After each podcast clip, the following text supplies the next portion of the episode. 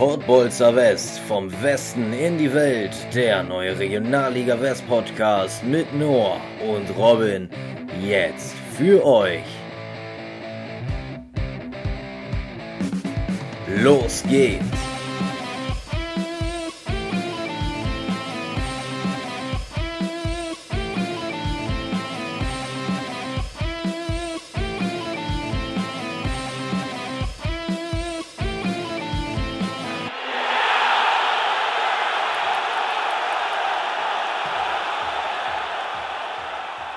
Nun, meine Frau hat gerade ihren Doktortitel gemacht. Dazu möchte ich an der Stelle herzlich gratulieren. Serdar Dursun, Torschützenkönig der zweiten Liga, auf die Frage, zu welchem Verein er wechseln werde, da er ja eine Familie finanziell abzusichern habe.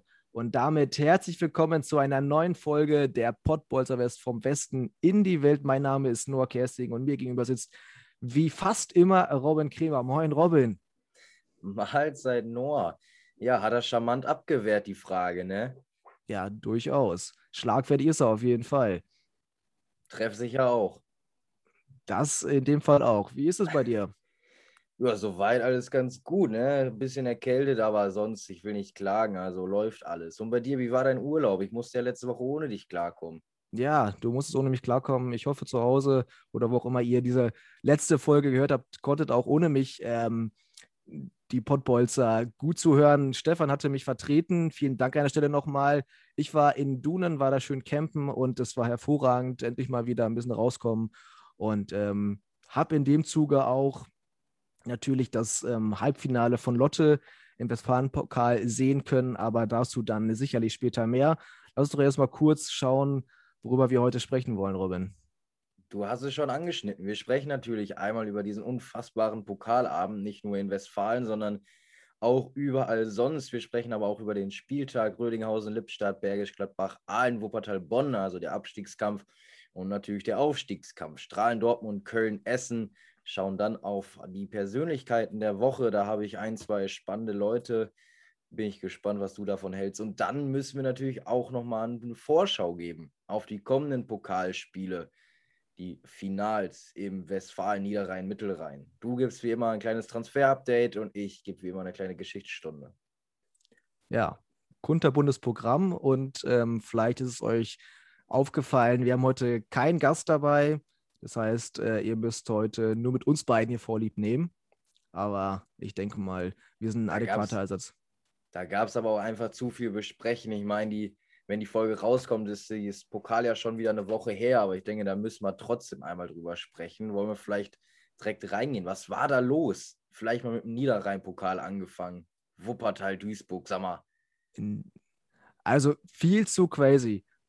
Dass man vorher gesehen hat, was für Mannschaften da mitspielen. Und wenn man jetzt sieht, welche Mannschaften im Finale sind, das hätte man sich echt nicht träumen lassen können. Das ist echt verrückt. Und gerade der Wuppertaler SV, gegen den MSV Duisburg, haut die einfach mal zu Hause mit 6 zu 2 weg. Das fing für die natürlich nicht optimal an. Nach 20 Minuten gab es das Eigentor von Salau, aber dann hat man so richtig aufgedreht. Ne? Also 6 zu 2 gegen eine Mannschaft, gegen eine Mannschaft aus der dritten Liga. Ähm, das ist schon echt richtig stark. Und ähm, bestätigt natürlich auch so ein bisschen die gute Leistung von Wuppertal in der Rückrunde. Ne? Es ist einfach äh, die, die Kirsche auf der, auf der Torte. Also jetzt ins Finale da einzuziehen, Duisburg mit 6 zu 2 aus dem eigenen Stadion zu schießen, das ist Wahnsinn. Das also ich habe ja letzte Woche mit, mit Stefan über die kommenden Pokalspiele, da wusste man es ja noch nicht. Und da hat er noch gesagt, äh, Stefan ist ja Duisburger, der hat das Ganze ja mit äh, großer Qual äh, aufgefasst, dieses 6 zu 2. Und da hat er noch gesagt, Wuppertal wird sicherlich alles reinschmeißen. Haben ja. sie gemacht, Duisburg eben nicht schon echt stark. Also es hat mich sehr stark gewundert und äh, ist natürlich jetzt ein anderes Finale, als man erwartet hat, aber es hat natürlich auch seinen Reiz. Ne? Die andere Mannschaft ist, ähm, gucken Strahlen. wir mal kurz, äh, Strahlen, genau, Strahlen natürlich auch nach einer richtig Hammerpartie gegen den Favoriten Rovers Essen, ne? Ja, im Elfmeterschießen haben sie es gezogen, das Ticket, und äh, wer hätte es gedacht? Wuppertal, Strahlen statt Duisburg, äh, Essen das ist schon Wahnsinn. Also, was die beiden Mannschaften da geleistet haben. Und das ist natürlich auch schön für beide Mannschaften, weil die können einfach eine wunderschöne, wundergute Saison perfekt abrunden. Ja, aber wie bitter auch für Essen. Ne? Da führt man bis zum 90. plus 3 mit 1 zu 0 und dann kassiert man noch die Bude und gerät sogar unter Druck denn in der Verlängerung, als dann KD in der 96. das 2 einschießt. Also schon eine richtig heiße Partie. Auf jeden Fall. Aber auf, auf das Finale kommen wir ja gleich nochmal. Gucken wir einmal im Mittelrhein-Pokal, was da so los war. Weniger Überraschungen leider aus Regionalliga West-Sicht, denn Fortuna hat sich ähm, ja eigentlich sehr, sehr gut verkauft gegen Viktoria Köln. Ja. Stadtduell, aber letztlich verloren und Aachen schlägt Wegberg Beek. Also, ja, also man, man merkt in deiner Stimmlage äh, wenig Begeisterung und die Spiele, die wirken jetzt auch nicht so unbedingt äh, so dass man da vom Hocker sich reißen lassen würde. Ähm, erwartbar, du hast es erwähnt, und trotzdem ein spannendes Finale. Und vielleicht hat Aachen jetzt die Möglichkeit nochmal, die Saison, die ja eigentlich nicht ganz so von Erfolg geprägt war, äh, nochmal positiv zu beenden. Ne? Gar nicht von Erfolg geprägt. Also so leid es mir für alle Schwarz-Gelben tut, aber es war ja wirklich gar nicht von Erfolg ja, geprägt. Ja, es war gar nicht von Erfolg geprägt. Anders als äh, mein, mein Club. Die, und, und, der Sportclub ja, ich, aus Münster. Also ihr, ihr hört es gerade nicht. Äh, ich kann es hier sehen, unsere Mundwinkel, die ziehen sich beide nach oben, wenn wir über den Westfalenpokal sprechen wollen. Willst du anfangen mit deinem Spiel, Robin? Du warst im Stadion. Ich, war ja tatsächlich vor Ort. Äh, erstmal war ich ein bisschen enttäuscht vom Sportpark da oder Sportclub Arena in Ferl. Ich habe es mir irgendwie ein bisschen luxuriöser vorgestellt für die dritte Liga, aber gut. Ähm, ja, Wahnsinns, Wahnsinns Spiel von Münster. Also es war eine ganz, ganz, ganz klassische Pokalleistung. Also das könnte man niemals über eine ganze Saison halten, das Niveau, was man da gezeigt hat. Im Spielaufbau war Fair deutlich besser, aber Münster hat einfach alles wegverteidigt. Also äh, klar, kam Fair zu seinen Chancen, aber Münster hat es wahnsinnig gut gemacht. Ja, also ich habe die Konferenz bei Facebook Live gesehen und ich war auch zum einen schon mal negativ überrascht, wie, wie schlecht das Stadion aussieht in Fair. Aber das ist natürlich auch nachvollziehbar, warum Fair eventuell nächstes Jahr auch in Lotte die am Spiele austragen muss, wenn die dann keine Sondergenehmigung mehr von äh, dem DFB bekommen. Und ähm, ja, was Preuß Münster darunter gespielt hat, sehr beeindruckend. Gerade Langlitz, wir haben viel über ihn gesprochen, und natürlich Gerrit Wehkamp mit seinem 2-0 ähm, richtig starke Partie. Und für mich aus Lotter Sicht natürlich auch eine sehr gute Nachricht, weil Münster ist schon qualifiziert für den DFB-Pokal. Das heißt, ein Einzug ins Finale würde reichen und Lotte hat es tatsächlich geschafft. Die haben Rödinghausen nach dem Elfmeterschießen rausgehauen und stehen im Finale. Es war wirklich ein sehr packendes Pokalspiel. Ähm, man musste die erste Halbzeit so ein bisschen ausklammern, da stand es ja noch 0-0. Da ging wenig nach vorne. Beide Mannschaften haben sich eher so ein bisschen im Mittelfeld verloren. Aber in der zweiten war es dann wirklich ein offener Schlagabtausch.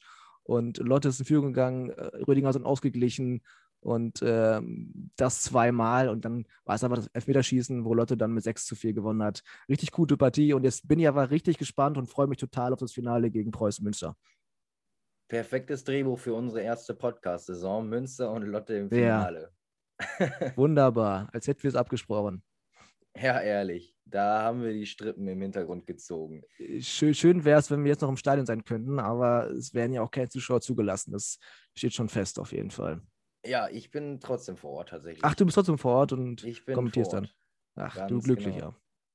Ich darf das Pokalfinale tatsächlich begleiten. Ein bisschen schade, dass es jetzt nicht einfach in Münster stattfindet, dass das vorher statt äh, feststand, weil Münster für mich also nicht für mich, sondern ich würde behaupten, dass da die besseren Bedingungen herrschen. Aber gut. Aber das ist natürlich dann auch hochkarätige äh, Konkurrenz mit dem WDR, ne?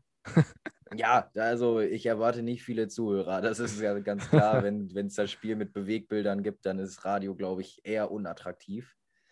Aber gut, ich bin trotzdem vor Ort, darf das Spiel live sehen.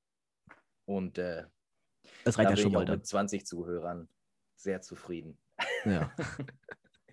Aber gut, auf das Finale schauen wir ja gleich nochmal. Erstmal müssen wir jetzt besprechen oder dürfen wir besprechen, was am Wochenende schon wieder stattfand, nämlich in der Regionalliga West. Da gibt es ja noch einige offene Entscheidungen und erstmal gucken wir nach unten. Es ist noch nicht rechnerisch fix, aber es ist ein Riesenschritt. Rödinghausen verliert nämlich gegen den SV Lippstadt mit 0 zu 1. Und ja, Rödinghausen war eigentlich komplett die klar bessere Mannschaft. Ich habe mir das Spiel tatsächlich komplett im Real Life angeguckt. Äh, ausnahmsweise mal nicht nur die Zusammenfassung. Rödinghausen deutlich besser, deutlich okay. mehr Chancen vor allem. Ähm, ja, und dann kam irgendwann die 83. Minute und äh, das war die Ecke ins Glück. Yannick Steringer hat nämlich den Kopfball versenkt, auch weil Lee blöderweise weggerutscht ist. So ein Lippstadt jetzt mit drei Siegen am Stück und dem fast sicheren Klassenerhalt. Ne? Ja, also ich bin sehr beeindruckt von Lippstadt. Wir hatten Lippstadt und die Situation von Lippstadt auch des Öfteren im Podcast äh, thematisiert und äh, unsere Bedenken und, und Sorgen auch geäußert. Nach fünf Spielen in Folge, die sie verloren haben, dann drei Siege ist natürlich eine ganz beachtliche Leistung. Hätte ich auch so nicht erwartet.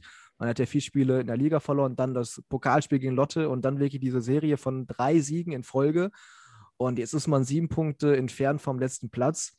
Ich will noch nicht sagen, dass sie durch sind, aber die Chancen stehen auf jeden Fall sehr gut für Lippstadt. Du hast es gerade schon erwähnt. Und ähm, es gibt noch einen weiteren Umstand zu feiern. Christopher Balkenhoff, äh, der Torwart von Lippstadt, der auch äh, zu Gast war bei uns in der zweiten Folge, der hat jetzt zum zwölften Mal in der Saison zu Null gespielt. Und das jo. ist äh, für Lippstadt in der Regionalliga West natürlich äh, Vereinsrekord. Ist natürlich für ihn auch schön. Und äh, ja, liebe Grüße an Christopher Balkenhoff. Generell Lippstadt äh, bzw. Balkenhoff auf Platz 5 in, in dieser Saison in der Statistik der Weißen Westen in der kompletten Regionalliga West. Und das auf einem, lass mich nicht, 19. Platz, nee, 18., 17. Platz, wo sie jetzt stehen. Auf das die Null gehalten. Möchte man gar nicht meinen. Das ist schon stark. Und jetzt hauen wir wieder Statistiken raus. Da muss noch jemand einmal sagen, dass wir uns nicht vorbereitet haben, wa? Also, also, die Statistikzentrale läuft wieder auf Hochtouren. Hervorragend. Ich finde es so interessant, wenn wir jetzt sagen, Lippstadt hat den Klassenerhalt fast sicher, äh, finde ich interessant, wie der Lippstädter Kader zur neuen Saison aussehen wird, weil es gibt ja extrem viele interessante Spieler bei, bei Lippstadt, so Steringer, Hoffmeier, Liehe, Hennecke, Heinz oder auch Kaiser. Ja. Davon ist ja die Hälfte schon weg. Auch Hoffmeier wird jetzt mit Rödinghausen in Verbindung gebracht, auch wenn ich ihn lieber in Münster sehen wollen würde. also ich glaube, da kommt eine Menge Arbeit auf die Funktionäre zu. Er ist natürlich auch nicht einfach, weil man konnte bis vor zwei Wochen noch nicht so richtig planen. Und jetzt ist die Tendenz ja klar, aber trotzdem ja, will man da noch nicht zu sehr ins Risiko gehen. Ne? Und es hat Christopher Balkow ja gesagt in unserem Interview, dass ähm, der Verein immer sehr solide wirtschaftet und nur das ausgibt, was man auch verdient oder was man hat. Und deswegen äh, ist das äh, nachvollziehbar, wie man jetzt da so defensiv agiert hat. Ne? Ja, und vor allem Lier, Heinz, Kaiser, alle schon weg. Ne? Also ich könnte mir schon vorstellen, dass denn Yannick Steringer oder auch ein Hoffmeier den Verein noch verlassen wird. Und das sind natürlich alles Leistungsträger. Deswegen bin ich sehr gespannt. Aber ich denke, um nicht zu viel vorher zu sagen, dass sie äh, für die Regionalliga West planen dürfen. Ja, also davon gehe ich auch jetzt inzwischen stark aus. Es war ja, um ehrlich zu sein, lange jetzt mein Kandidat für den Abstieg, aber ich bin ähm, ja persönlich auch ein bisschen froh, dass sie jetzt nochmal da drei Spiele gut performen konnten, weil ich mag den Verein irgendwie. Es ist klein sympathisch, aber trotzdem auch irgendwie bodenständig. Von daher ähm, durchaus ein Mehrwert für die Regionalliga West. Ja, der Verein, der bei mir so ein bisschen auf, äh, auf der Abschussliste, will ich nicht sagen, klingt zu negativ, aber den ich am ehesten auf dem letzten Rang sehe, da steht er auch. Um mal ja, aufs nächste Spiel. Das ist eine hervorragende Überleitung. Darüber, beziehungsweise über deine Vermutung, wer absteigt, wollte ich mit dir später nochmal sprechen, wenn wir vielleicht nochmal kurz ähm, über das Restprogramm der Abstiegskandidaten sprechen. Aber lass uns erstmal deine gute Überleitung nutzen und über das äh, nächste Spiel sprechen. Und zwar Bergisch Gladbach gegen Rot-Weiß Aalen. Ein richtiger Knaller. Rot-Weiß Aalen war vor dem Spiel Tabellenletzter und gewinnt 2 zu 0 gegen Bergisch Gladbach und kann somit die rote Laterne nach zwei Spieltagen wieder abgeben. Und ja, Bergisch Gladbach hat sie bekommen. Und das zum dritten Mal in dieser Saison. Die ersten beiden, bei den ersten beiden Spieltagen war Gladbach noch auf, den, auf dem letzten Platz. Und dann ist man sogar bis auf Platz 12 hochgeklettert. Und ja, dann bekanntlicherweise wieder relativ stark nach unten gegangen und jetzt ist man auf dem letzten Platz, hat aber ein Spiel weniger als die Konkurrenz, von daher ist da sicherlich noch einiges möglich. Was ich natürlich auch sehr bemerkenswert finde bei Bergisch Gladbach, dass die trotz der sehr schwankenden Leistungen den Trainer nicht gewechselt haben. Ne? und ähm, an, an, ihm festhalten und versuchen, die ganze Situation mit ihm zu lösen. Kommen wir nochmal kurz auf das Spiel zu sprechen. Ähm, in der 48. Minute hat dann Rot-Weiß Aalen das erste Tor gemacht durch Bennett Eickhoff, war sein drittes Tor. Schön rausgespielt. Und dann äh, den Deckel hat Gianluca Mazzulo drauf gemacht in der 69. Minute. Der hat äh, da sein siebtes Saisontor erzielt. Ein klassischer Fall von, ähm, ja, ist eine Verpflichtung gewesen, die sich im Winter auf jeden Fall ge äh, gelohnt hat. Mit sieben Treffern hat er Ahn sicherlich ähm, weitergeholfen. Und ja, es bleibt eng für Aalen, aber die Chancen haben sich ein wenig verbessert. Definitiv. Du hast den Trainer angesprochen, ist ja auch äh, ein unbeschriebenes Blatt irgendwie. Also finde ich auch mutig, aber ich glaube, sie wissen auch genau, was die an ihm haben. Ich glaube, ähm, Helge Hohl würde keine Probleme haben, einen neuen Job zu finden mit dem Potenzial, das er einfach mitbringt. Aber ja, Bergisch Gladbach äh, sieht schlecht aus und ich finde, die Mannschaft wirkt so ein bisschen leer und ideenlos. Die haben in der Rückrunde zwölf Punkte nur geholt. Also Aalen hat beispielsweise im Gegensatz zu ihnen 18 geholt. Das ist im ja. Abstiegskampf halt schon viel. Lippstadt auch 18. Nee, Aalen Bonn sogar 19 Punkte in der Rückrunde. Und das ist dann einfach ein Riesenunterschied, wenn die Konkurrenz einfach griffiger, wacher ist, ähm, den höheren Willen an den Tag legt, will ich jetzt den Bergisch Gladbacher nicht unterstellen.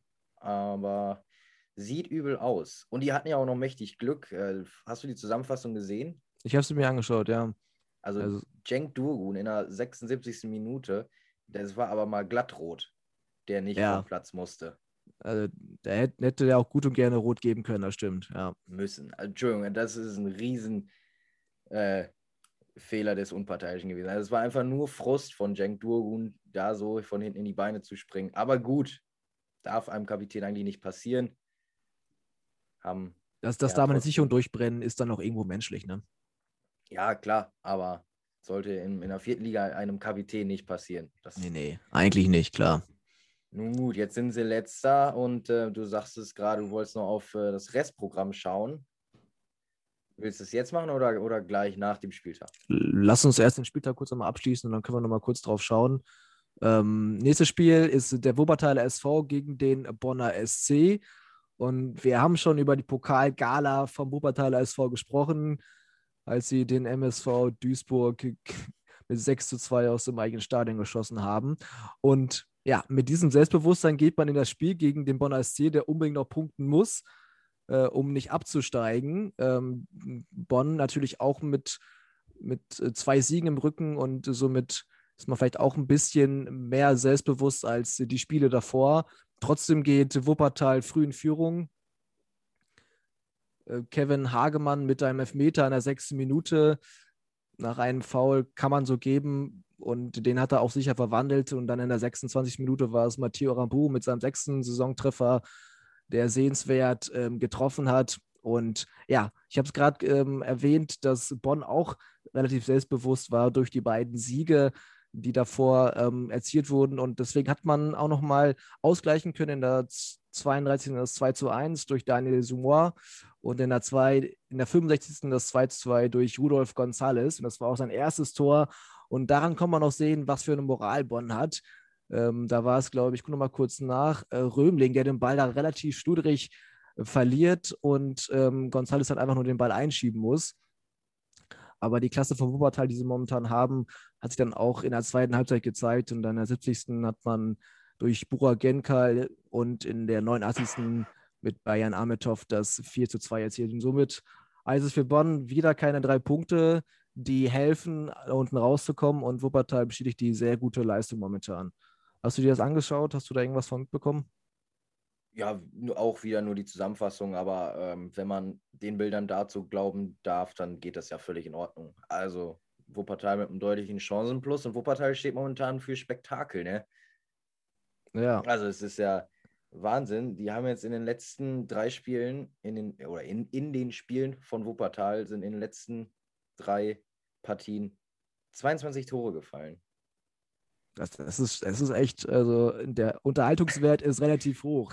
Also 3 zu 5 Sieg in Wiedenbrück, dann 6 zu 2 gegen Duisburg und jetzt ein 4 zu 2. Also. Ja, es ist stark. Also da suchen die auf jeden Fall das Heil in Offensive. Ja, auf, ja, okay, aber defensiv haben die halt auch viele Ausfälle zu beklagen, muss man auch. Ja, stimmt, das kommt noch dazu. Naja. Aber also, was die rausgehauen haben, sind jetzt Dritter in der Rückrundentabelle vor Rot-Weiß Essen. Das ist natürlich ähm, schon eine Hausnummer. Das ist schon stark.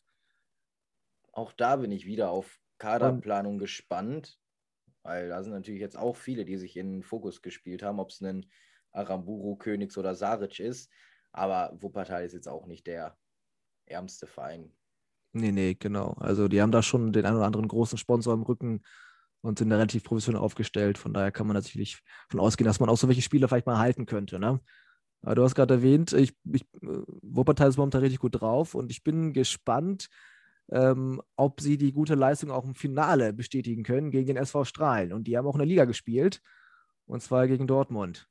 Ganz genau. Und Strahlen wollte nach dem Pokalcoup das nächste Schwergewicht ärgern. Bis zur 45. Minute sah das auch ganz gut aus. Misuta konnte die Strahlen in der 13. Minute schon in Führung bringen.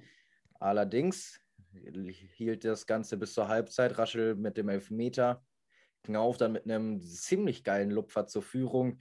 Bark letztlich mit dem Schlusspunkt geht in Ordnung. Strahlen hat halt gut dagegen gehalten, aber Dortmund ist einfach die Klasse besser momentan zumindest. Und damit gewinnt Dortmund also im Aufstiegsrennen. Ja, aber auch richtig stark. Da, da kam die ja mit der vollen Kapelle an in der Offensive, ne? Also mit Barki, mit Rasche, mit Tigges, mit Knauf. Und wie die da vorne kombiniert haben, das ist kein Viertliga-Fußball.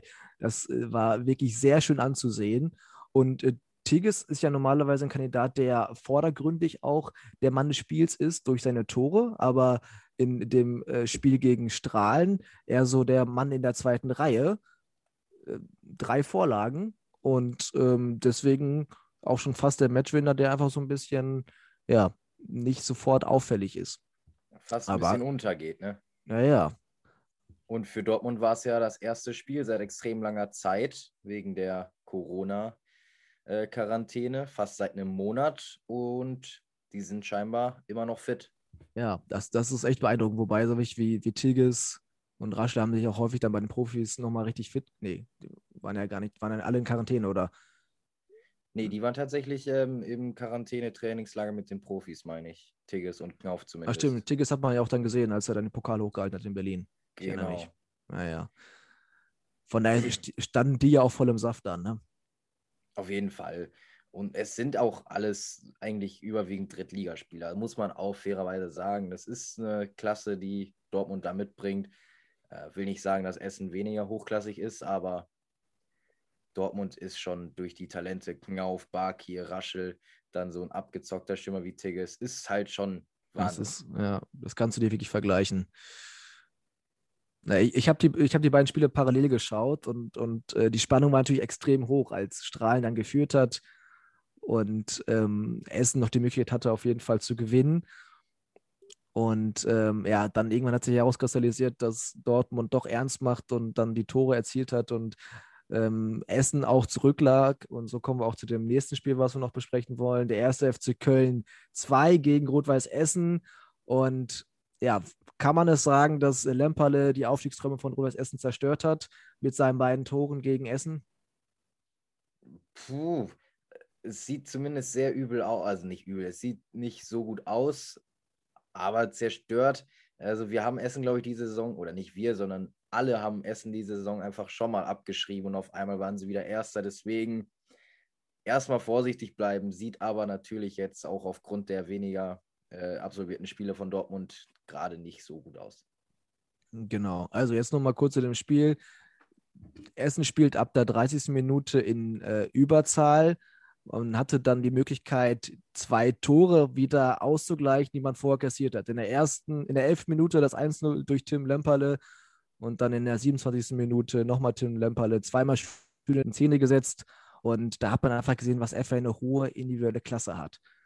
Ich habe den ja äh, eine Woche davor auch schon in Lotte gesehen und da muss man wirklich sagen, der hat eine extrem hohe technische Veranlagung, ist sehr schnell im 1 gegen 1 und ähm, ich glaube, das wird einer sein, der spätestens in der neuen Saison auch den Sprung in den Profikader schaffen kann. Hat er jetzt am 13.05. auch seinen ersten äh, Profivertrag unterschrieben. Von daher glaube ich, ähm, ja, dass da die individuelle Klasse auf jeden Fall auch einen Teil dazu beigetragen hat. Dann ab der 30. Minute nach einer Notbremse musste Geimer runter. Grote hat den Elfmeter leider verschossen, konnte dann in der 61. nochmal den Anschlusstreffer erzielen, aber es hat nicht mehr gereicht, so manchmal verloren. Und ja, du hast es gerade noch kurz angerissen, es wird jetzt extrem schwierig, Dortmund noch einzuholen. Auf jeden Fall, aber man muss sagen, dass Essen die erste Halbzeit einfach komplett verschlafen hat. Also es war ja nicht nur dieses 2-0 von Lemperle, Köln hat ja auch noch zweimal die Latte getroffen. Ich glaube, der erste Torschuss von, von Essen war gefühlt in der 37. Minute. Klar, nur gefühlt, der, der, war natürlich viel eher, weil der Elfmeter ja. war. Aber äh, ja, haben einfach die Anfangsphase verschlafen. Tim Lemperle ist äh, auf jeden Fall einer für die für höhere Aufgaben, will ich mal sagen. Musste ich auch schon feststellen, hat er auch am siebten Spieltag das 1-0, das entscheidende 1-0 gegen Preußen erzielt. Also den hatte ich da schon auf dem Zettel. äh, ja, sieht nicht gut aus. Köln aber auch einfach mit einer starken äh, Saison. Du hast gerade im Off angesprochen. Ja, Geht genau. immer so ein bisschen unter. Also jetzt auf Platz 5 können noch die, den äh, Stadtrivalen Köln überholen drei Punkte momentan. Also das ist schon für eine Zweitvertretung gerade nur 21, die ein sehr geringes Durchschnittsalter haben, extrem starke Saison bei dieser Konkurrenz in der Liga. Definitiv. Aber wie ist das eigentlich beim Elfmeter? Ist diese Doppelbestrafung nicht irgendwann mal abgeschafft worden? Dachte ich irgendwie immer. Ja, hatte ich auch gedacht. Ähm, aber ich kann jetzt auch keine, keine, keine Fakten nennen. Ja, gut. Ich leider auch nicht, sonst würde ich ja nicht fragen. Vielleicht ja, war es einfach, weil die Notbremse so sehr deutlich war. Ich weiß es nicht. Ähm, hat ja letztlich gereicht für Köln. Und somit eigentlich auch perfekt, um auf die Tabelle zu schauen. Denn Dortmund kann die Tabellenspitze wieder übernehmen mit einem Punkt Vorsprung, zwei Spiele weniger. Also da haben sie zweimal noch die Möglichkeit, den Vorsprung auszubauen. Ähm, wenn sie die beiden Spiele ziehen, gewinnen also, dann ist es durch, das Ding. Aber auf Dortmund kommen ja noch ein paar schwierigere Gegner zu. Unten wird es immer spannender. Von Platz 21 bis 18 nur drei Punkte auseinander. Also Bergisch Gladbach letzter mit 30 Punkten davor, Bonn und Aalen mit 32 und Homberg plötzlich auch wieder voll mit drin. Äh, 33 Punkte auf Platz 18. Lippstadt mit 37 Punkten, also sieben vor Gladbach, die im Optimalfall noch neun Punkte holen können. Haben wir gerade schon mal angesprochen ist relativ fix. Ja, also du hattest es gerade angesprochen, gerade unten im Abschiedskampf ist es extrem eng. Und äh, lass uns noch mal ganz kurz auf das Restprogramm der Mannschaften schauen, die da unten mit drin hängen. Also äh, Wegberg Beek spielt jetzt auswärts gegen Gladbach, dann ja, gegen Homberg ja und dann gegen Rot-Weiß Essen. Die müssten aber eigentlich schon durch sein, ne? Ein, also für die rechnerische Gewissheit fehlt ein Punkt. Gut, denn der Vollständigkeit halber haben sie jetzt genannt, aber dann hast du die mal ein bisschen ausklammern. Lippstadt, wir haben sie gerade schon kurz erwähnt. Ähm, sieben Punkte bis zum letzten Platz und jetzt spielt man gegen Bergisch Gladbach. Damit, dann kann man alles klar machen. Wenn man die jetzt ähm, besiegt, beziehungsweise da reicht da schon fast ein Punkt, dann äh, ist alles soweit klar und dann spielt man am Ende der Saison nochmal gegen Strahlen entweder es wird ein Bonusspiel oder es geht nochmal um einiges, aber das kann ich mir eigentlich nicht vorstellen. Ich kann mir auch absolut nicht vorstellen, dass da nee. noch was bei Lippstadt nee, anbrennt. Also du sagst, dass ein Punkt gegen Gladbach reicht, dann ist das alles fix.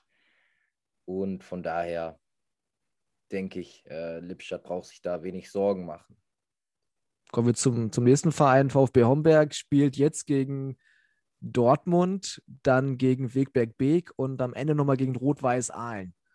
Also gegen Dortmund ist wahrscheinlich ein Spiel, wo man äh, dieses als Bonusspiel deklariert hat, aber dann geht es nochmal richtig heiß her gegen Wegberg Beek und dann am Ende gegen was Aalen. Ja, da kannst du mal für Aalen gerade um alles gehen, aber auch für Homberg, je nachdem, wie die Spiele davor dann verlaufen. Ne? Eben, also Stand jetzt äh, trennt die beiden einen Punkt. Da wird es also vielleicht ein Herzschlagfinale am letzten Spieltag geben, aber da müssen natürlich die anderen mitspielen. Und Rot-Weiß Aalen spielt jetzt zu Hause gegen den SV Strahlen und dann gerade erwähnt gegen den VfB Homberg. Der Bonner SC gegen Alemannia Aachen und dann gegen Köln 2. die jetzt richtig stark Rot-Weiß Essen geschlagen haben. Also auch kein einfacher Endgegner.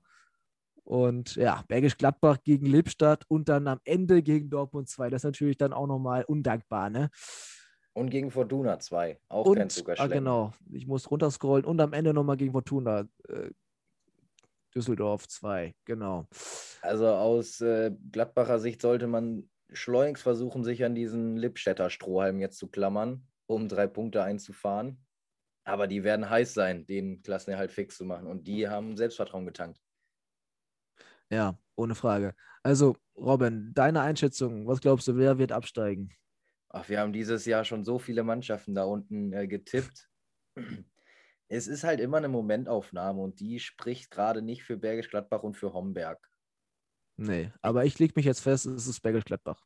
Ja, würde ich glaube ich sogar mitgehen. Auch wenn ich den Verein als eigentlich ganz sympathisch kennengelernt habe. Bei Bonn und Homberg kann ich leider nichts zu sagen, weil da war ich nicht. Ja, gut, komm, dann tippen wir jetzt von den Potballs an. ja. Werden, äh, werden wir natürlich jetzt äh, nicht weiter äh, nach außen tragen, weil wir hoffen, dass Bergleich das nicht mitbekommt. Aber ich würde fast schon sagen, es sieht ganz danach aus. Aber es ist sehr eng. Es ist nur mein Gefühl und das kann ich noch jedes, jeden Spieltag wieder komplett ändern. Eben. wenn, wenn wir es Abstiegskampf machen, dann lass doch eben auch nach oben gucken, oder? Das Restprogramm. Ja. Gute also, Idee. Essen zum Beispiel hat jetzt am Mittwoch äh, deine Sportfreunde vor der Brust und dann Wegberg Beek. Klar, deine Lotter sind äh, erstärkt in der Rückrunde, aber ich glaube, das sind sechs Punkte für Essen. Aber die, aber die müssen ja auch gar nicht mehr. Die, die sind im Finale vom Westfalenpokal und die, die haben den Klassenhalt sicher. Die müssen die können gar nicht schon, mehr. die können sich schon am Mittwoch, die, definitiv. Genau. Also dann gehe ich mit, Essen holt nochmal sechs Punkte. Gehe ich auch von aus. Es Problem aus Essener Sicht wird nur sein, dass Dortmund auch mindestens sechs Punkte holt, ist mein Tipp. Die spielen noch gegen Rödinghausen. Da könnte ich mir sogar vorstellen, dass die Punkte lassen. Äh, vielleicht unentschieden gegen Rödinghausen, ist auf jeden Fall drin. Rödinghausen hat das Hinspiel auch gewonnen. Aber dann kommen eben Homberg, Bergisch Gladbach. Ich glaube, ähm, Homberg hat gezeigt, dass sie gegen Dortmund Punkte mitnehmen können in der Hinrunde. Aber ich glaube, in dieser Situation wird das nicht der Fall sein. Am letzten Spieltag nochmal Wuppertal. Wenn die die Form halten können. Auch interessant auf jeden Fall dann, ne? Ja, wenn die die Form halten können, wird es da auch nochmal interessant. Ich glaube aber, dass Dortmund mindestens noch sechs Punkte holt und damit wären sie durch. Ja, also die Wahrscheinlichkeit ist ziemlich hoch, dass dann schon gegen Wuppertal alles durch ist, ne? Auf jeden Fall. Also äh, unten tue ich mich ein bisschen schwer, oben lege ich mich definitiv auf Dortmund fest. Ja, da würde ich so mitgehen. Wobei ich habe mich jetzt für unten auch festgelegt. Einfach nur, um hier ein bisschen Risiko, Risiko zu gehen. Sehr gut. Naja, dann haben wir das ja schon mal ähm, prophezeit, wie die ganze Tabelle am Ende aussieht. Schauen wir doch noch mal ganz kurz auf diesen Spieltag. Hast du eine Persönlichkeit der Woche? Ähm, ja, habe ich. Und zwar hat das was mit der Mannschaft von Lippstadt zu tun. Und zwar ist es in meinem Fall einfach Janik, Janik Steringer weil ja, das ist ein sehr wichtiges Tor und es äh, bringt äh, Lippstadt einen ziemlich großen Schritt Richtung Klassenerhalt. Und deswegen würde ich sagen, Janik Stegen ist mein Spieler der Woche. Gehe ich so mit. Ich muss allerdings auch noch ähm, Tim Lemperle müssen wir natürlich erwähnen, der Essen einfach mal zwei Dinge einschenkt. Der macht jetzt auch nicht jeder Spieler. Und ja, natürlich stimmt. auch Christopher Balkenhoff von Lippstadt. Ne? Also nicht nur, weil er hier Gast war, sondern auch, weil er jetzt gegen Rödinghausen extrem viel weggefischt hat und einfach diesen Rekord eingestampft hat. Finde ich schon auszeichnungswürdig, möchte ich sagen.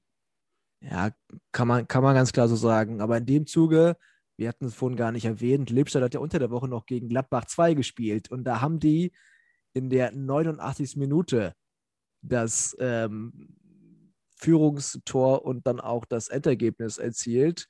Und zwar war es Gerrit Kaiser. Und dann kann man eigentlich den Gerrit Kaiser auch noch dazu nehmen und äh, das dann rund machen, indem man sagt, drei Spieler von Lippstadt beziehungsweise die ganze Lippstädter Mannschaft ich ist sagen, die Mannschaft dann lass, der dann Woche. Lass es uns, dann lass es uns zur Mannschaft der Woche machen. Ich glaube, es passt ganz gut mit drei Siegen äh, am Stück, mit extrem knappen Spielen, kämpferischen Leistungen, dann noch der Rekord von Balkenhoff.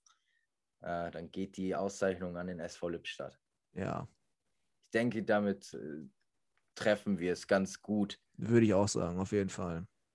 Jetzt haben wir es gerade irgendwie schon ein bisschen vorhergenommen, auf die Mittwochsspiele zu schauen. Dortmund, Rödinghausen, Essen und äh, Essen gegen Lotte. Haben wir eigentlich schon alles zugesagt, ne? Ja, also ich glaube auch, dass wir da jetzt nicht nochmal weiter ins Detail gehen müssen. Interessant für, für alle Fußballfans wird natürlich Münster-Oberhausen sein. Also klar, im Spiel geht es um nichts, nur um Ruhm und Ehre. Aber es werden, wie bei vielen anderen Vereinen auch mittlerweile, wieder Fans vor Ort sein. Ich bin morgen Abend auch im Stadion. Ich freue mich natürlich extrem auf immerhin mal wieder 500 Zuschauer. Ach ja. Aber du bist als Kommentator im Stadion oder ja, als genau. Fan? Okay. Nee, ich ja. bin als Kommentator dort. Also da freue ich mich extrem drauf. Man hat es ja am Wochenende in einigen Stadien schon gesehen. Rostock zum Beispiel überragend, 7.500 waren, glaube ich, da. Ja, das war stark. Also in Lotte waren 200. Ja, gut, muss man aber Im, auch alles. im Rahmen des Erlaubten. Ne? Ja, genau. Also schon eine coole Nummer, freue ich mich sehr drauf. Aber wenn wir doch den Spieltag bzw. den Mittwoch schon abgefrühstückt haben, dann lasst uns doch einfach mal auf den Finaltag der Amateure schauen. Da gehen die Mundwinkel wieder nach oben. Ja, wir haben wir es gerade schon kurz erwähnt. Das äh, Finale vom Westfalenpokal wird live im WDR übertragen. Und bei radiomotexschrele.de. Und da natürlich auch äh, alle Leute, die, die, die die Stimme von Robin auch außerhalb des Podcasts hören möchten, gerne mal einschalten. Auf jeden Fall.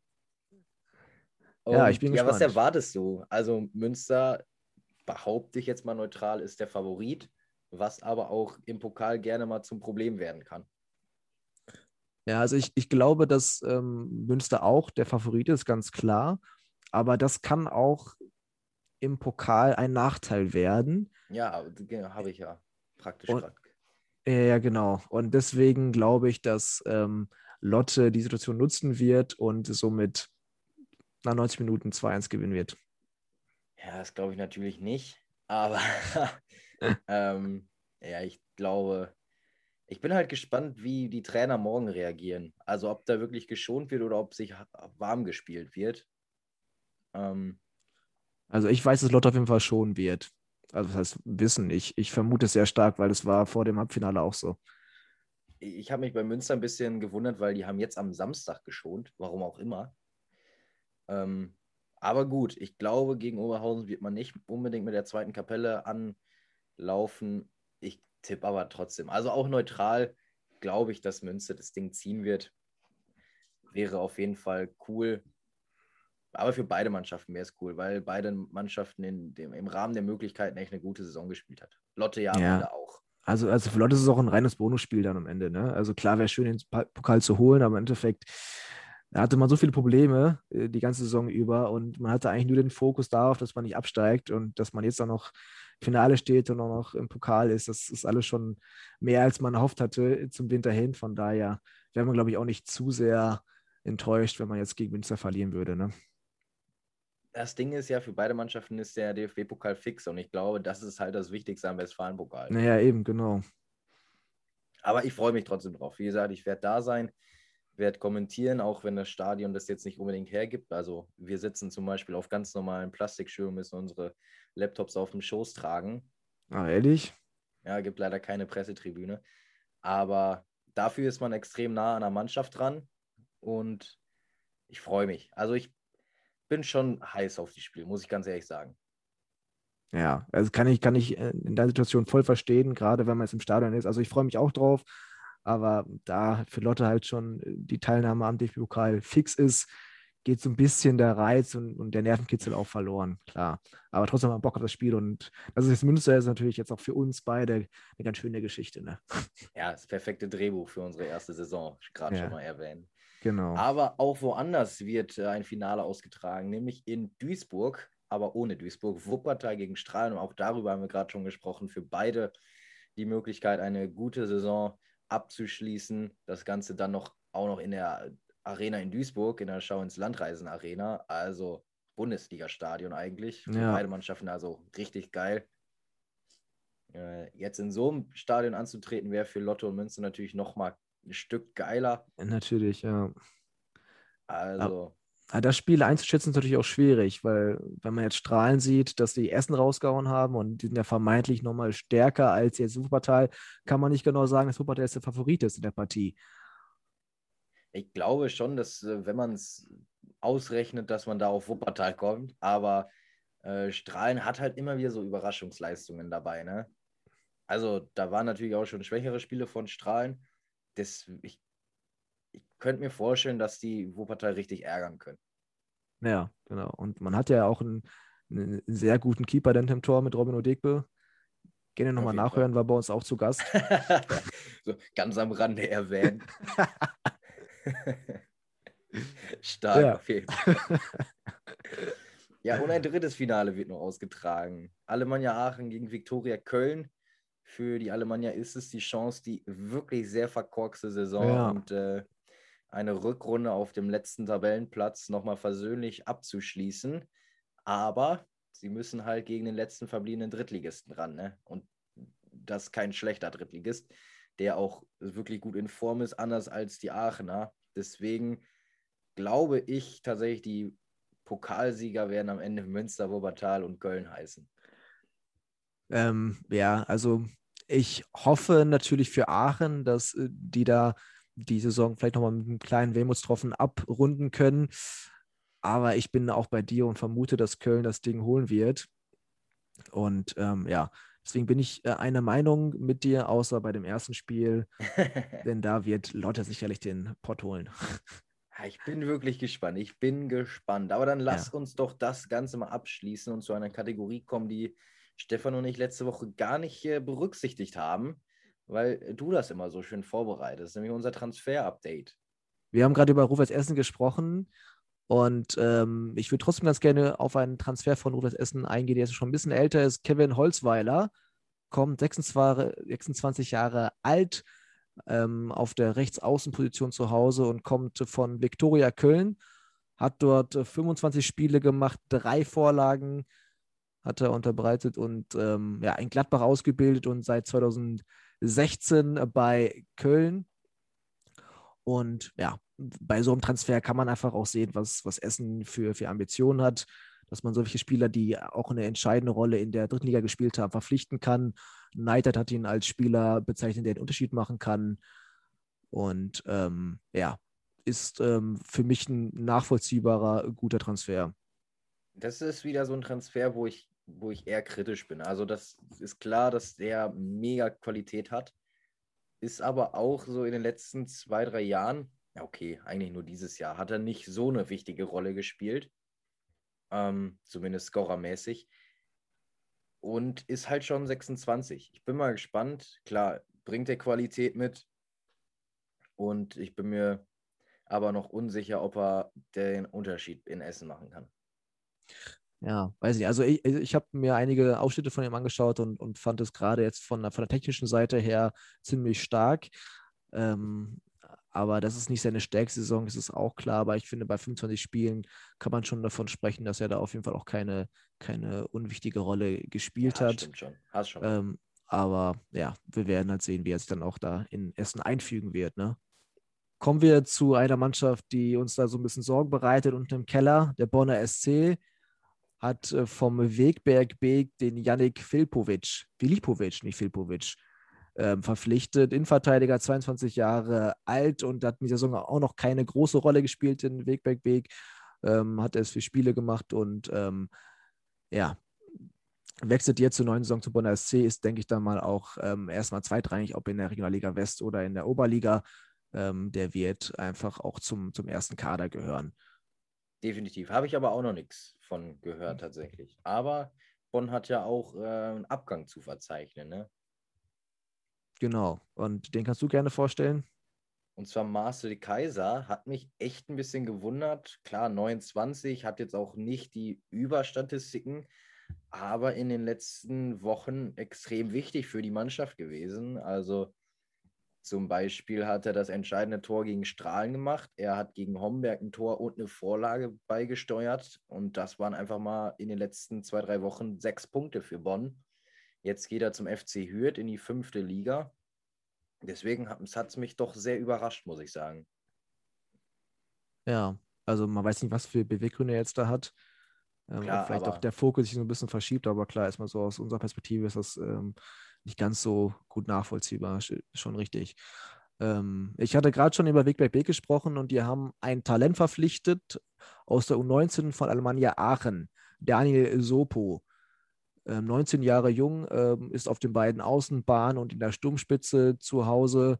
Und ähm, ja, bei der Saisonvorbereitung 2020, 2021 gehört er schon zum Kader in Aachen, hat aber dann nicht den Sprung geschafft in den Profikader, auch in den, in den erweiterten Kader in Aachen.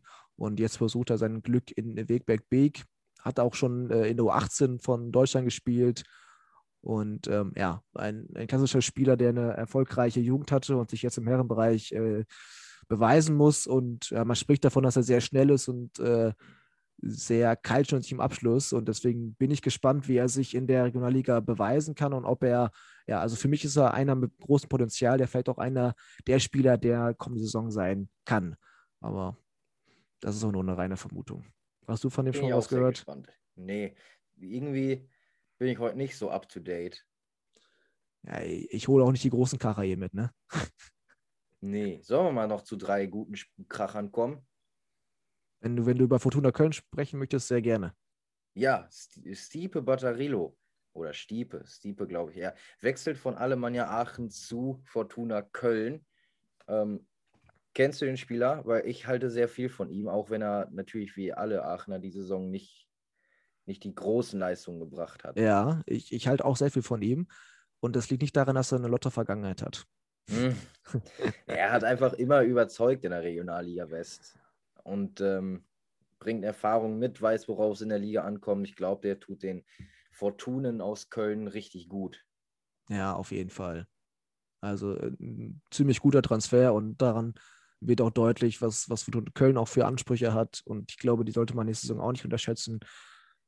Und da hat man halt einen Leistungsträger aus äh, einer Mannschaft, die auch in der Regionalliga West zu Hause ist, verpflichten können. Das ist ein gutes Zeichen auf jeden Fall. Voll, ja, bin ich, bin ich bei dir. Der nächste Transfer ist von Preußen Münster. Und ähm, den kannst du sehr gerne vorstellen, Robin. Ja, es ist Torben Deters von Drittliga-Absteiger VfB Lübeck. Ähm, schon länger auf der Liste, wenn ich richtig gehört habe zwischen den Zeilen. Hat ja auch früher bei Meppen gespielt, also jetzt auch nicht allzu weit weg, weil Fortuna Düsseldorf hat er schon gespielt und in den letzten zwei, ja, zwei Jahren so ein bisschen Leistungssteigerung gemacht. Also in der Regionalliga Nord in 22 Spielen immerhin 16 Scorerpunkte gesammelt. Schon sehr ordentlich, auch dieses Jahr in der, in der dritten Liga dann in 34 Spielen äh, neun Scorerpunkte gesammelt. Ich freue mich sehr auf ihn könnte mir vorstellen, dass er schon ein Ersatz für Justin Möbius ist, bei dem ich mir weniger vorstellen kann, dass er in Münster bleibt. Ähm, aber weiß ich es. Also, das sind jetzt keine Insider-Informationen. das ist rein, reines, reine Spekulation. So, das Wort habe ich gesucht. Ja. Aber ich freue mich auf ihn. Also, er wirkt vielversprechend. Ich bin ja immer nicht so sehr der größte Freund von diesen ähm, NLZ-Spielern, die jetzt, keine Ahnung, acht Jahre bei Borussia Dortmund in der Jugend gespielt haben ich bin eher immer Freund davon, die ähm, zum Beispiel so einen Weg gegangen sind, weil ich glaube, dass die Spieler einfach besser wissen, worauf es in der Regionalliga ankommt. Ja, also ich habe jetzt noch gelesen, was der Trainer Niemeyer gesagt hat. Also ist er wohl ein sehr vielseitiger Spieler und bringt wohl noch mal eine extra Portion Qualität mit. Und das wird ja noch, eigentlich nochmal das genau untermauern, was du gerade gesagt hast. Und ähm, ja, ich bin gespannt, wie er sich dann auch in der Mannschaft einfügen wird. Sportdirektor. Niemeyer ist der Sportdirektor. Oh, Niemeyer, stimmt. Sorry an der Stelle. ja, ähm, er sucht ja immer nach Spielen, die Spielern, die vom Projekt Preußen Münster, wie er immer so schön sagt, begeistert sind. Bei Torben Detas war das wohl relativ schnell der Fall, wenn man ihm da Glauben schenken darf. Hast du auf jeden Fall äh, schön erklärt. Ist jetzt der, der zweite oder der zweite ja, Neuzugang genau. von Münster, ne? Nach Jan Dahlke, der zweite Neuzugang für die kommende Saison. Genau ja, ich bin mal gespannt, wen Münster dann verpflichten wird. Also es ist natürlich auch schwierig, wenn du weißt, dass Essen noch in der Liga bleibt. Ne? Wie verpflichtest du da? Eher so Spieler, die auf jeden Fall auch dann die Intention haben, mit Münster aufzusteigen. Oder doch lieber eher auf Nummer sicher zu gehen und zu warten, bis, bis Essen aus der Liga ist? Nee, Weiß ich, ich glaube, nächste Saison, nächste Saison ist definitiv der Anspruch aufzusteigen. Also da ist egal, wer in der Liga ist. Auch wenn Uerdingen runtergekommen wäre, der, der Anspruch ist, auf jeden Fall in den nächsten zwei, drei Jahren aufzusteigen. Ja, gut. Muss aber auch sein für mich. Ja, na, ja natürlich, wenn neue, aber. Wenn das neue Stadion kommt, ich glaube, dann wird es auch finanziell wichtig, wieder hochzugehen. Natürlich auch nicht einfach, aber klar, du musst, du musst äh, als, als Sportmannschaft auch irgendwo versuchen, alles möglich zu tun, um, um auf deine Leistung zu schauen und dann auch versuchen aufzusteigen. Ne? Einfach ist es nicht, aber in der Rückrunde haben sie es bewiesen, dass sie vor Essen stehen können. Eben, also ist auch möglich, stimmt. Ja. Also eine Spannung ist auf jeden Fall auch in der kommenden Saison garantiert. Ja, ich habe noch zwei mitgebracht. Justin Steinkötter wird die Regionalliga West leider Gottes verlassen. Ich hatte ja eigentlich auf einen Transfer zu Münster gehofft, weil er auch aus Münster kommt. Ist damals von Preußen Münster, hat da sein Drittliga-Debüt gefeiert, ist dann zu Gladbach gegangen, wahrscheinlich mit Ambition auf die erste Mannschaft. Hat weniger gut geklappt. Jetzt spielt er nächste Saison für Saarbrücken und er hat jede Saison seine acht, neun Tore gemacht, seit er in der Regionalliga West spielt. Ähm, in der A-Junioren hat er 20 Butzen in 25 Spielen für Preußen erzielt. Also das ist ein guter Mann. Äh, Finde ich schade, dass er die Regionalliga West verlässt, ist aber nur äh, folgerichtig. Der ist gerade mal 21 und ja. der, der klassisch nächste Schritt. Auf jeden Fall. Also kann mir, kann mir nur das Beste wünschen. Auf jeden Fall. In Saarbrücken wird er auf einen weiteren Ex-Preußen treffen, Adriano Grimaldi. Habe ich heute gelesen. Wechselt auch. Habe ich auch gelesen. Ja. Also ich kann es verstehen. Mal einen Haufen Konkurrenz da in Saarbrücken. Ja, Grimaldi, der ja nicht viele gute Spiele jetzt in Öding hatte, aber die, die er hatte, ähm, waren sehr wichtig für die Mannschaft. Jetzt am Ende hat er ja auch stark mit Corona zu kämpfen gehabt, aber hat sich wohl Mega. wieder gut davon erholt. Ne? Ja, auf jeden Fall. Und ein letzter Transfer. Kaito Misuta vom SV Strahlen auch das ist folgerichtig der nächste Schritt für ihn. Wechselt in die Reservemannschaft von Mainz 05. Die Überschrift des Artikels war Bundesliga als Ziel, den ich gelesen habe. Bin mal gespannt. Er ist richtig gut, auch sehr jung. Aber bleibt mal abzuwarten. Ähm, hat aber eine steile Entwicklung gemacht. Ne? Jetzt von der äh, Oberliga in die Regionalliga gekommen und trotzdem absolut performt. Ja, auf jeden Fall. Also seine, seine, seine Leistungsdaten sind ja mehr als beeindruckend, wenn man halt berücksichtigt, wo er spielt, ne? Ganz genau, das meine ich. Also deswegen kann ich mir schon vorstellen, dass der vielleicht mal den einen oder anderen Einsatz oder Bankplatz in der ersten Mannschaft bekommen wird, weil ich viel von ihm halte und wie gesagt, noch sehr jung, gute Statistiken. Bin gespannt. Ja, bin ich auch sehr gespannt drauf. So, Dann wäre es das schon, riesen, oder? Riesen-Transfer-Update gehabt. So lange war es, glaube so, ich, bisher noch nie. Ja, sowas passiert, wenn wir uns nicht wöchentlich darüber austauschen. ja, dann passiert sowas. Ja, aber passiert, und, momentan und, passiert ja auch einfach viel, ist ja logisch. Ja, eben, genau. Und das wird auch nicht weniger. Und äh, es ist auch nicht einfach, da den Überblick zu behalten. Aber ihr zu Hause könnt beruhigt sein. Wir werden dafür sorgen, dass ihr stets aktuell informiert seid und wir das auch entsprechend für euch einordnen können. Ganz genau. Und dann kommen wir doch einfach mal zur Geschichtsstunde. Ich muss sagen, Oder? letzte Woche war ich ein wenig traurig, dass ich nicht live die Geschichtsstunde mithören konnte, sondern dann erst nach dem Podcast. Äh, von daher bin ich jetzt umso glücklicher und freue mich total auf die kommende Geschichtsstunde von dir, Robin.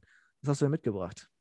Ich habe ein richtig torreiches Spiel mitgebracht. Und zwar ein Spiel mit neun Toren. Ist ja schon mal nicht alltäglich, außer du guckst die Spiele vom Wuppertaler SV momentan.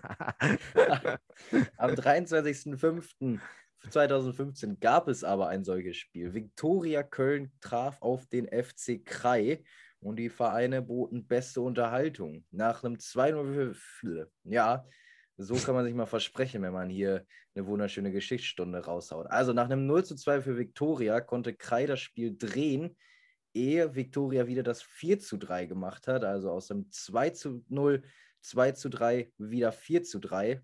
FC Krei konnte nochmals ausgleichen, ehe Köln in der 84. Minute mit dem 5 zu 4 den Schlusspunkt in einer unfassbar unterhaltsamen Partie setzte.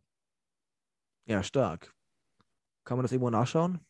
Ein 5 zu 4. Ja, ich äh, habe meine Information von transfermarkt.de bezogen. Ich meine jetzt eine Zusammenfassung. Eine Zusammenfassung Regionalliga West von 2015 glaube ich nicht. Glaube ich auch nicht, ne? Schade. Ich fürchte nicht. Aber, Aber vielen Dank. Ja, ja gerne. Wuppertal hätte es ja fast geschafft, ähm, in die Liste zu. Ne, müssten sie sogar. Mit einem 3 zu 5 gegen Wiedenbrück müssten sie eigentlich in den Top 10 der torreichsten Spiele sein. Bin ich mir relativ sicher. Ja. ja das, werden wir aber nochmal nachreichen dann bei der das kommenden. Das war's doch für Folge. heute schon wieder, oder? Ja, also von mir aus war es das auch. Wir haben auch lange gequatscht. Ich hoffe, es war für euch, äh, wo auch immer ihr gerade seid, nicht zu langweilig. Äh, auch ohne Gast wenn ihr, wann, wenn ihr Anregungen, Feedback oder Verbesserungsvorschläge habt, gerne nochmal bei Social Media Bezug nehmen. Ansonsten ja, wäre es von meiner Seite aus gewesen. Auf jeden Fall genügend Themen heute, wa? Ja, also wir hätten noch gut und gerne noch zwei Stunden weiter darüber sprechen können, aber wir müssen auch immer mal einen Cut setzen und sagen, so, ähm, so. es reicht für eine Woche, ne? Nächste Woche kriegt ihr dann weiteren Content. Nächste Woche kriegt ihr dann vor allem äh, den Sieger präsentiert vom aus dem Westfalen-Pokal. Genau. Lotto ja. oder Münster? Das ist hier die Frage. Wir können ja hier mal einen schönen Deal ausmachen. Der Gewinner Uff. bekommt von dem anderen ein wunderbares, gekühltes Oettinger Bier. Oettinger? Warum denn Oettinger? Also ich konsumiere häufiger Oettinger. Wir können aber auch gerne was anderes nehmen. Was trinkt man denn so in Münster? Ja, ich wollte gerade sagen, wir können doch lieber was Lokales aus der jeweiligen Stadt nehmen, oder nicht? Bei uns gibt es zum Beispiel Pinkus, die Pinkus Brauerei in Münster. Ja gut, damit kann Lotte jetzt nicht irgendwie dienen, ne? Ja, habe ich mir fast gedacht. Dann nehmen, dann nehmen wir das Herforder. Ja, das nehme ich auch. Also, ihr, ihr seid unsere Zeugen. Der Gewinner bekommt vom Verlierer ein, ein Sixpack oder ja. Von mir ist so ganz, auch ein ganzer Kasten. Also komm, was soll der Geiz? Also, komm, was soll der Geiz? Also, ich glaube dass Lotte gewinnt. Ein ganzer Kasten Herforder. Der Verlierer muss dem Gewinner einen ganzen Kasten einer alkoholischen Spezialität aber, aber der kleinen aus Dicken, der ne? Region. Bitte? aber mit den kleinen dicken Flaschen. Kleinen dicken Flaschen? Es gibt ja die 05 und die 033. Und wir wollen die ja, kleinen dicken. 033. Ja. ja. Alles klar, gespannt. dann beschlossener Deal. Und ich würde auch sagen, das ist ein perfektes Schlusswort, oder nicht? Ja, würde ich auch sagen. Dem ist also, nichts mehr hinzuzufügen. Besten Dank fürs Zuhören. Und ähm, ich hoffe, es hat euch Spaß gemacht mit diesem Deal. Verabschieden wir uns dann aus dieser Woche. Macht's gut und lasst euch die Spiele am Wochenende nicht entgehen. Genau. Bleibt gesund. Ciao, ciao. Ciao.